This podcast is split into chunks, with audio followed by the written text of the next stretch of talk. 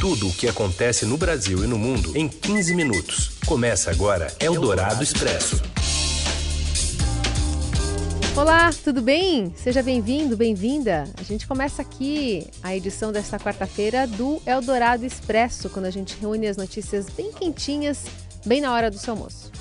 Em mais ou menos 15 minutos você nos acompanha primeiro pelo rádio aqui, FM 107,3 da Eldorado, parceria da Eldorado com o Estadão, que já já vira podcast assim que termina o programa ao vivo. Aliás, tem versão em vídeo também para você que quer saber as notícias quentes é, desta quarta-feira, um pouquinho mais cedo, está lá na TV Estadão. Eu sou Raíssa Abac e aqui também a Carolina Ercolim. A gente traz os destaques desta quarta, 23 de outubro. Eldorado Expresso.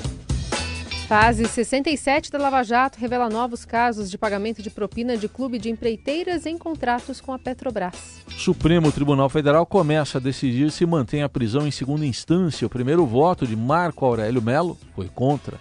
E ainda a novela Western sobre o racha do PSL, a conclusão da reforma da Previdência e o River à espera de Flamengo ou Grêmio na final da Libertadores. Eldorado Expresso. O Supremo Tribunal Federal iniciou o julgamento da tese de três ações né, que podem derrubar ou manter o atual entendimento da prisão após condenação em segunda instância. Quem acompanha e traz as informações direto de Brasília é o repórter Rafael Moraes Moura. Boa tarde, Rafael. Boa tarde, Raíssen. Boa tarde, Carol. Oi. Boa tarde, nossos ouvintes. Tudo bem com vocês, gente? Tudo, Tudo bem. Animadas as coisas aí? Vai ser uma maratona aqui no Supremo hum. Tribunal Federal, né? A gente teve essa sessão pela manhã, que foi uma sessão extraordinária, que já tinha sido convocada bem antes, em que foi retomada a discussão sobre a possibilidade de prisão após condenação em segunda instância. Primeiro falaram entidades interessadas na causa, a Advocacia Geral da União, a Procuradoria Geral da República, né? E só então, por volta ali das 11 horas, começou a leitura do voto do relator, ministro Marco Aurélio Mello. Queria lembrar para vocês, para os nossos ouvintes, que a posição do Marco Aurélio Mello não mudou ao longo do tempo, né? Lembram que no final do ano passado ele deu uma liminar sozinho, derrubando a prisão após condenação em segunda instância, e no mesmo dia essa liminar dele foi derrubada pelo Toffoli? Uhum. Então, assim, o ministro seguiu o entendimento dele, que já vinha sendo reiterado em várias oportunidades, de que ele é contra a prisão após condenação em segunda instância. Ele até destaca muito no voto dele a questão de que é impossível você devolver a liberdade perdida ao cidadão. Na opinião do Marco Aurélio Mello, essa prisão deve ocorrer apenas depois do esgotamento de todos os recursos. Aquele trânsito em julgado, em juridiquês que a gente fala. Depois que o réu tem a oportunidade de apresentar todos os recursos, apresentar sua defesa, sua alegação, até esperar uma definição, uma, decisão definitiva da justiça. Essa é a posição dele, que foi tomada agora, né, foi reafirmada, num voto de 10 páginas, que foi lido. A sessão foi interrompida pela manhã e agora, às 14 horas, o julgamento vai ser retomado.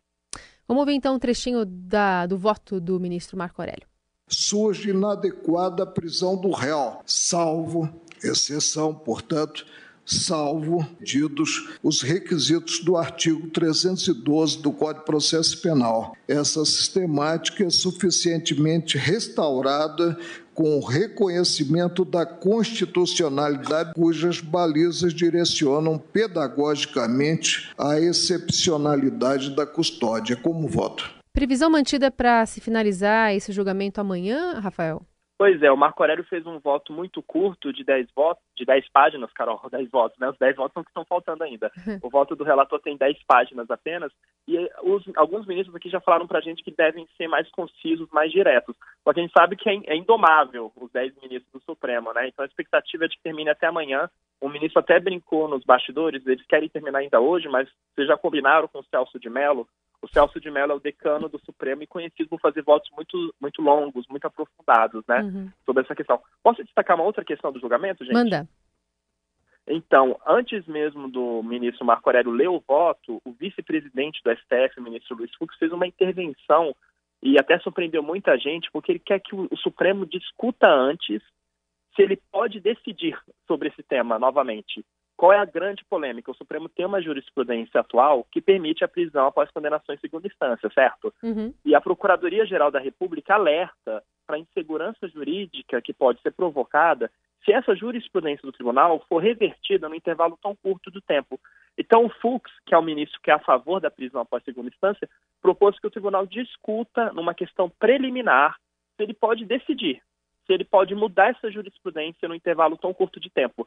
Isso é uma carta na manga, digamos assim, que ele tem, né, que foi apresentada agora, de uma ala que é alinhada à Lava Jato e que tenta impedir uma nova derrota da Lava Jato aqui no Supremo. Lembrando que a prisão após segunda instância é um dos pilares na investigação de juízes e procuradores nos crimes de colarinho branco. Então a gente pode ter esse debate retomado, os ministros decidindo, discutindo antes se podem ou não decidir novamente.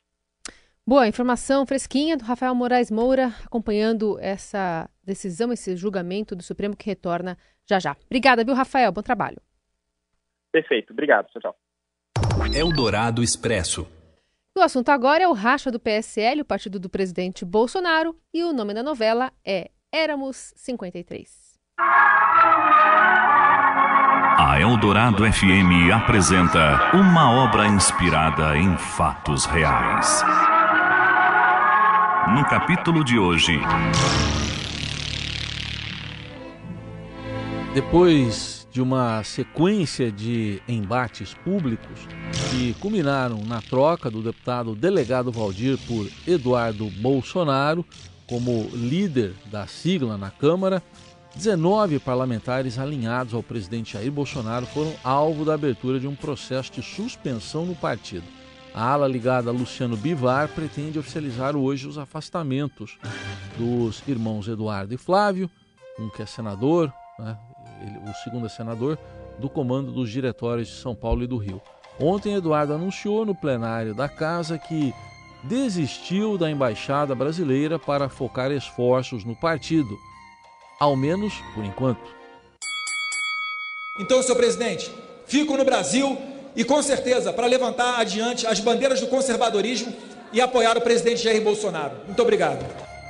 Ele negou, contudo, que a decisão tenha sido motivada pela conquista da liderança e disse que vinha já amadurecendo a decisão há algum tempo.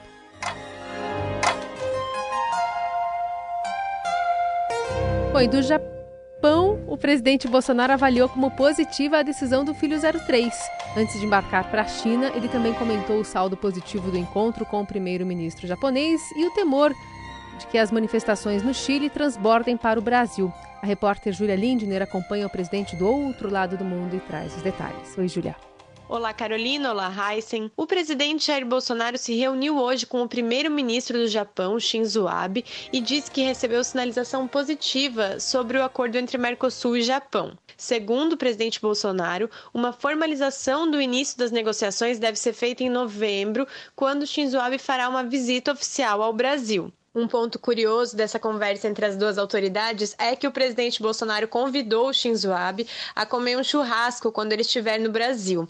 A ideia é mostrar para ele a qualidade da carne brasileira e assim conseguir liberar a entrada de suínos e bovinos no Japão, o presidente Bolsonaro também voltou a se manifestar sobre protestos que têm acontecido na América do Sul, especialmente no Chile, onde os protestos já deixaram pelo menos 15 mortos, e ele não descartou a possibilidade de algo semelhante ocorrer no Brasil.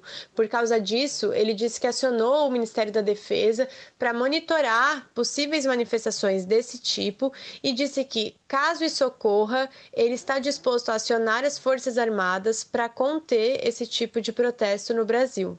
O presidente Jair Bolsonaro também parabenizou o filho, Eduardo Bolsonaro, por ter decidido ficar no Brasil na liderança do PSL da Câmara, ao invés de tentar assumir a embaixada do Brasil em Washington. O presidente lembrou que, mesmo que ele formalizasse a indicação do Eduardo, ele não poderia garantir que ele teria os votos necessários no Senado, responsável por validar ou não essa indicação. Com a desistência do Eduardo, o presidente sinalizou que deve indicar o Nestor Que é um diplomata de carreira alinhado com o Olavo de Carvalho, muito ligado ao chanceler Ernesto Araújo, para assumir a, a embaixada do Brasil nos Estados Unidos. O mais interessante dessa fala do presidente Bolsonaro sobre o filho é que ele não descartou a possibilidade de indicar o Eduardo Bolsonaro para assumir a embaixada do Brasil em Washington mais para frente. Quem ficará então com a cadeira de embaixador do Brasil em Washington é um diplomata que já está por lá e tem alinhamento com a política de Donald Trump.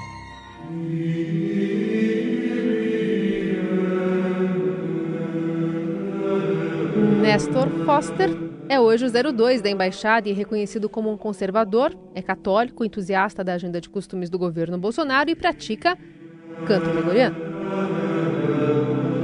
É, a música nem sempre foi essa aí, essa aí ligada à religião, né? A música que ele cantou, porque na juventude em Porto Alegre, o gaúcho tocava chorinho com alguns integrantes do que veio a se tornar a banda Engenheiros do Havaí. Era um garoto que, como eu, amava os Beatles e os Rolling Stones. Girava Futuro embaixador do Brasil em Washington, amigo de longa data de Olavo de Carvalho, né, o guru do presidente Bolsonaro, foi o responsável por levar o hoje chanceler Ernesto Araújo para conhecer o escritor e espécie de guru aí do núcleo bolsonarista que vive hoje em Virgínia, nos Estados Unidos.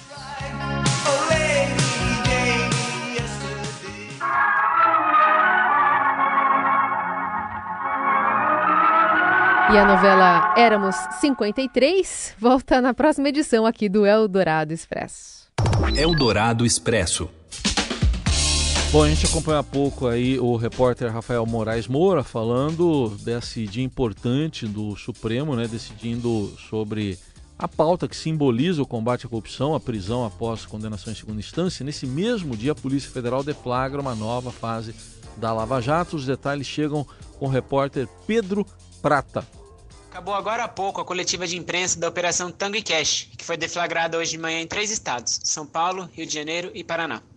A operação mira o envolvimento da empresa Tequint em um cartel de nove empresas para vencer obras da Petrobras. Além disso, os investigadores apontam supostos pagamentos ilícitos da Tequint a três ex-diretores da estatal. São eles Renato Duque, ex-diretor de serviços, Jorge Zelada, ex-diretor da área internacional, e Fernando Carlos Leão de Barros, ex-gerente da diretoria de abastecimento. Os procuradores dizem que há provas de que Renato Duque, ele que foi indicação política do PT em 2003, tenha recebido 49 milhões em propinas até 2013.